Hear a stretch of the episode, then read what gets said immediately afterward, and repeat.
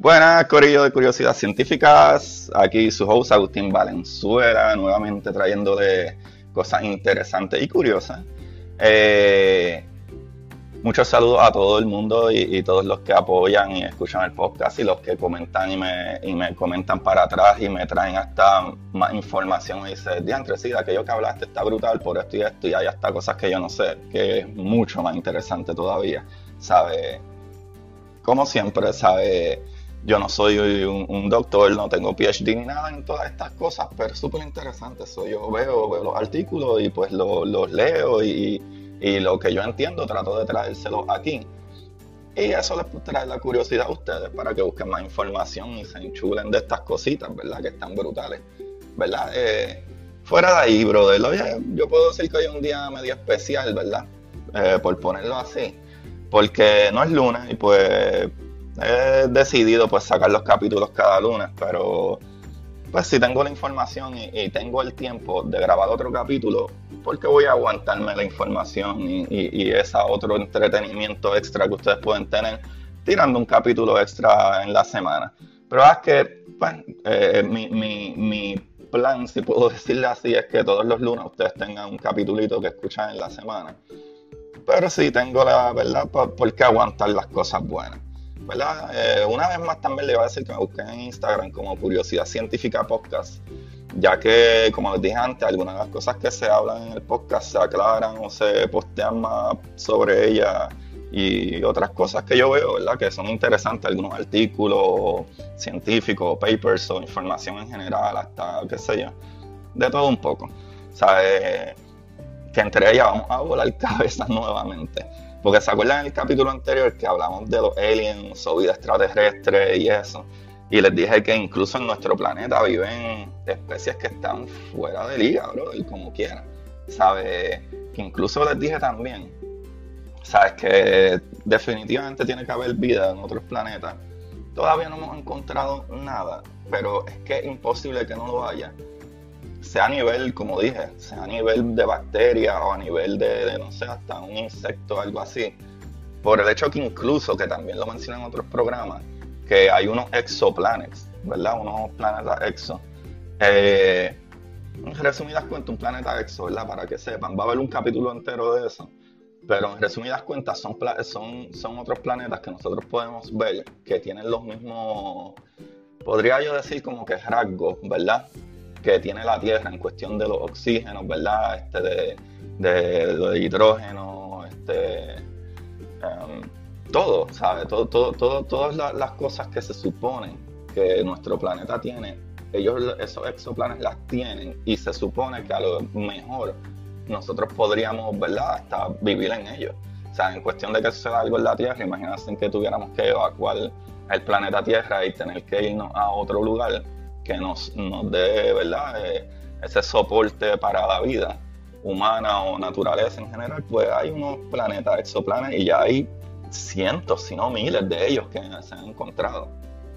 Pero nada, volvemos a especies que están fuera de liga, brother, que están aquí mismo en nuestro planeta, que para mí son como si fueran más aliens que nada, ¿sabes?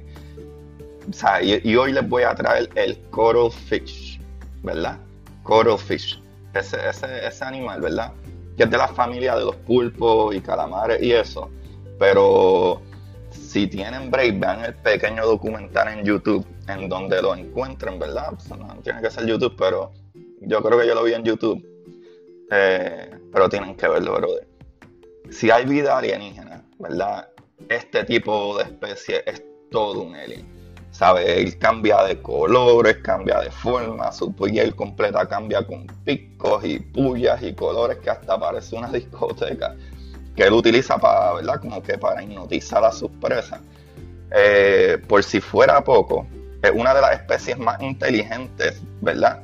Tiene uno de los cerebros más grandes comparado con el tamaño de su cuerpo, ¿verdad? Este, igualmente, eh, Ahora, este animal tiene, ¿sabe?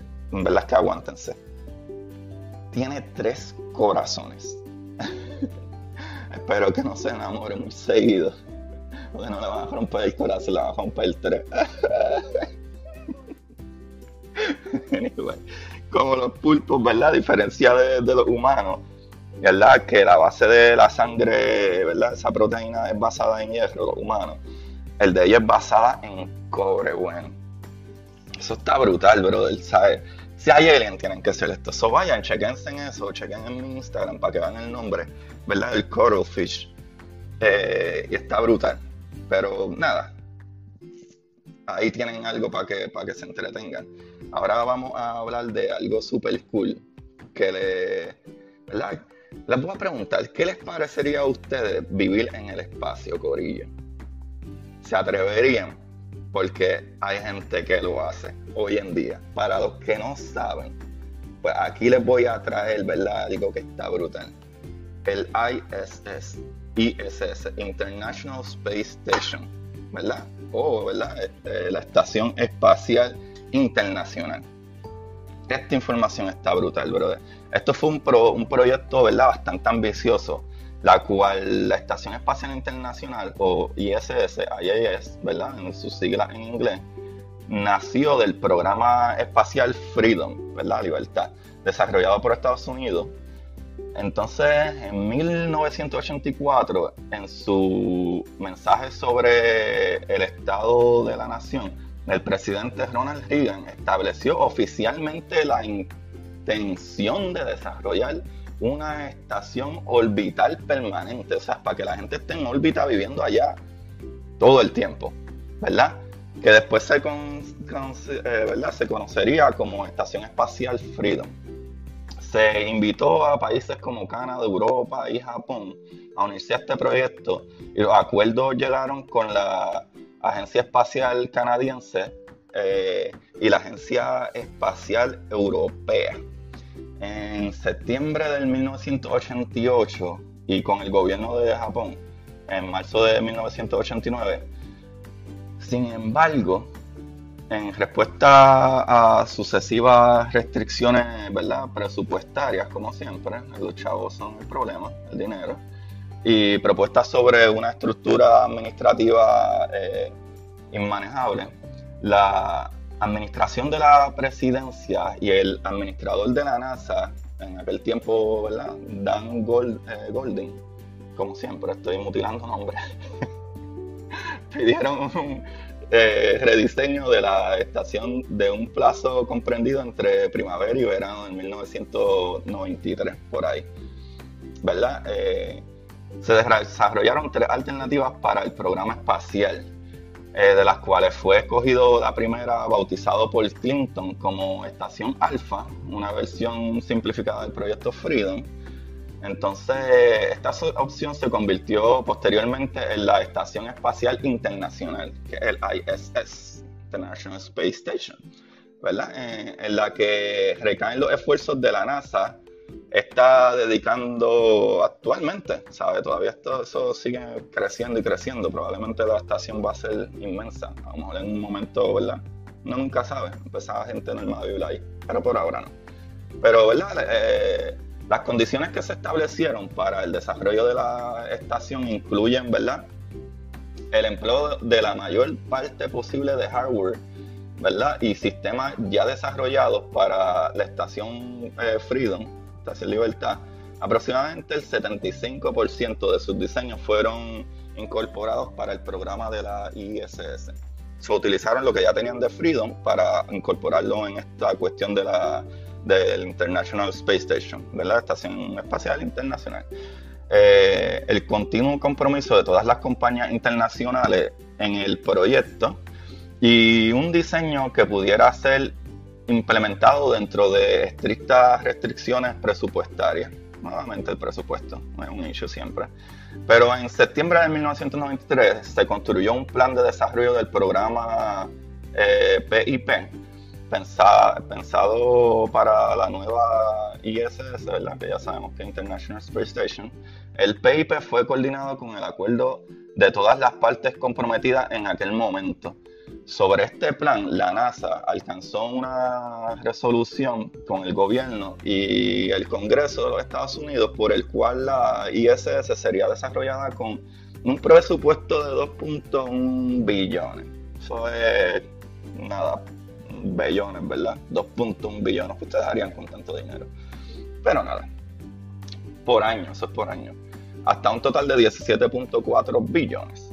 Por su parte, la NASA se comprometió a que el proyecto se desarrollaría con los 2.1 billones anuales y pues que ellos bregarían con eso. ¿Verdad? Sin necesidad de ¿verdad? De presupuestos adicionales que pudieran surgir. A cambio, el programa no sufriría otro posible rediseño. La administración y el Congreso aceptaron y ahí cuadraron todo. Mientras tanto, las negociaciones entre los gobiernos de Estados Unidos y Rusia continuaron sobre el tema de la cooperación. Una vez superado el final de la Guerra Fría, en el proceso eh, de esta negociación se sugirió la participación por parte de Rusia, brother, en el programa de la Estación Espacial. El 6 de diciembre del 93, 1993, se formuló una invitación ¿verdad? oficial a Rusia para que fuera parte ¿verdad? De, de, o miembro de este proyecto espacial. Y un poco más tarde Rusia aceptó la invitación, conjunto con Japón, Europa y Canadá, si no me equivoco, porque son muchos más que hay ahora juntas. Que actually aquí lo tengo, con el propósito de superar estos acuerdos, ¿verdad? Que Estados Unidos, Rusia y los otros países, ¿verdad?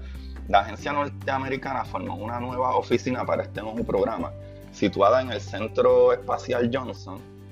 Actualmente en el proyecto de la ISS trabajan 16 países, pero eso está brutal, pues siempre mientras más unidos estamos, más logramos hacer. Está Estados Unidos, Canadá, Rusia, Japón, Italia, Bélgica, Holanda, Dinamarca, Noruega, Francia, España, Alemania, Gran Bretaña, Suecia, Suiza y Brasil. El 20 de noviembre de 1998, un cohete ruso, eh, Proton, colocó en órbita el primer módulo de la futura ISS, el módulo ruso Zarya, diseñado para dotar a la estación de la energía ¿verdad? y propulsión iniciales. ¿verdad? Así fue que comenzó este programa. Eso, eh, básicamente ellos fueron cada, uno de estos países y cada, cada persona que aportó algo, crearon como un tipo de, nave, un tipo de parte y siguieron enviándolo allá arriba y allá arriba todo esto se pone, se, ¿verdad? se unió, se puso uno con otro. Poco después se unió el, nodo 1, Unity, ¿verdad? Otros módulos vinieron después y la primera tripulación permanente llegó en el año 2000. Pero esto no se acaba ahí, Corillo. ¿Sabes? Porque actualmente, actualmente está brutal, como siempre, ¿verdad? Con la unión logramos más y mejores cosas, ¿no? So, vamos a tratar de llevarnos mejor. Lo cool con esto es que en la estación espacial se realizan un montón de experimentos, ¿verdad? Porque las cosas reaccionan completamente diferentes en el espacio, loco. Eso está brutal. Otro detalle es que cuando en el principio, ¿verdad? La estación espacial tenía como un solo estacionamiento, se podría, ¿verdad? Le podría llamar yo un estacionamiento. Eh, luego se dieron cuenta con el contra. Y si necesitamos más gente aquí, no podemos simple y sencillamente, pues, como que soltar una nave y, poner otra y etcétera. se dieron cuenta de esto y añadieron unos palmas. Y creo que van como seis ahora mismo. O al menos eso es lo que yo pienso porque eh, ahora mismo si entran a nasa.gov, ¿verdad? Gov o punto gobierno, eh, verán las últimas noticias que hay seis naves espaciales estacionadas ahí ahora mismo. ¿Qué es lo que ellos hacen? Eh, ahora mismo, ahora mismo, que eso está súper brutal. La NASA ahora mismo tiene experimentos que están corriendo todo el tiempo, brother. Todo, todo el tiempo. La estación espacial allá arriba es como el size de un campo de fútbol, brother. Eso está brutal, eso está grandísimo. Eso es, ahora mismo es de lo, yo creo que lo más grande que han enviado para allá arriba, ¿verdad? So, es alrededor de como 108 metros aproximadamente. Y la altura es como de 73 metros aproximadamente. Más o menos, algo así. Y eso está súper, súper brutal. ¿Verdad? Entonces, eh, otra cosita, ¿verdad? Por ejemplo, para que eh, sepan, es que de los proyectos que ahora mismo, si ustedes entran a nasa.gov, que van a ver es que ellos llevan eh, diferentes especies de organismos y etcétera, ¿verdad? Para estudiarlos, porque allá arriba las cosas reaccionan diferente, completamente diferente a cómo reaccionan las cosas acá abajo en, el planeta Tierra, ¿verdad? En el mundo en general. Entonces, por ejemplo, como que para que vean una de las cosas que reaccionan diferentes en el espacio, que está súper cool, esa me estripea un montón. Busquen cómo se ve el fuego en el espacio. El fuego reacciona de una manera diferente cuando está en el espacio, allá arriba, que acá en la Tierra. Pues búsquenlo, cómo se ve el fuego en el espacio. No les voy a decir, ¿sabes por qué?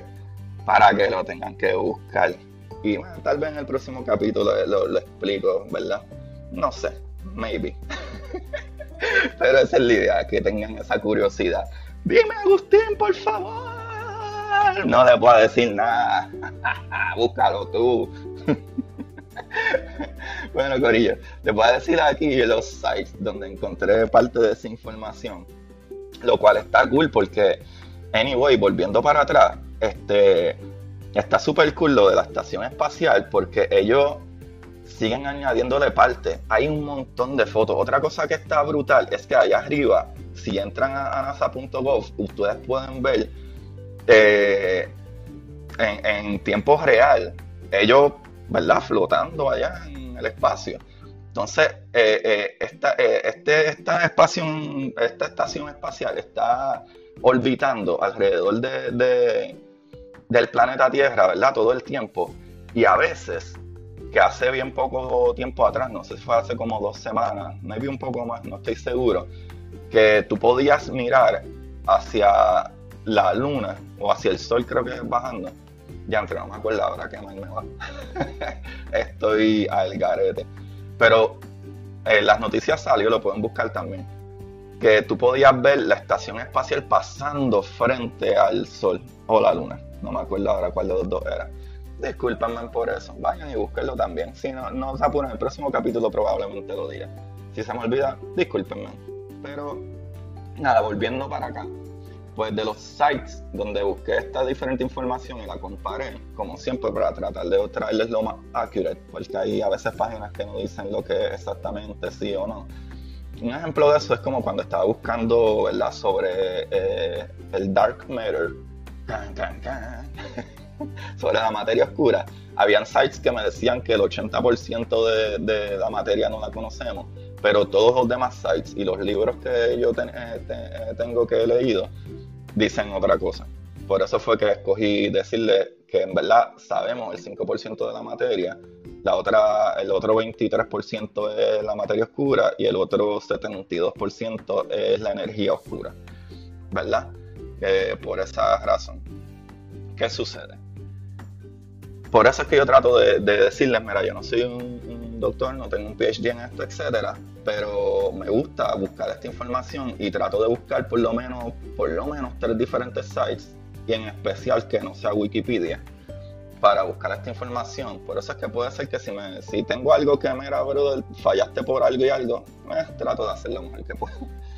Pero uno de los sites es británica.com. Ah, ¿se acuerdan de eso? Ah, díganme quién se acuerda de enciclopedia británica. Probablemente si tienes menos de, no sé, 25 años podría decir. No, no sabes ni qué es una enciclopedia. Pero, anyway, el site es británica.com. El otro site es astronomía.fandom.com. Otro site que busqué fue vix.com, que lo hemos usado varias veces, V como Víctor y de .x.com, nasa.gov también, eh, que eso está súper cool, bro, los que le dije, que tienen videos en vivos todo el tiempo y fotos bien brutales desde allá, desde, la Space Station, desde la estación espacial.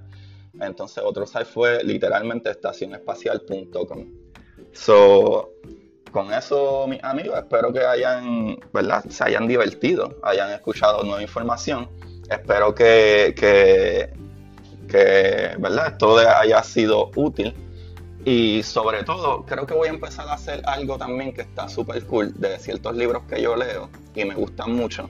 No necesariamente tienen que ser de ciencia, pero Hoy voy a empezar con uno de ciencia porque a mí me gusta también mucho, ¿verdad? Este, la animación y me gusta, no leo tanta manga, pero sí leo bastante fantasía.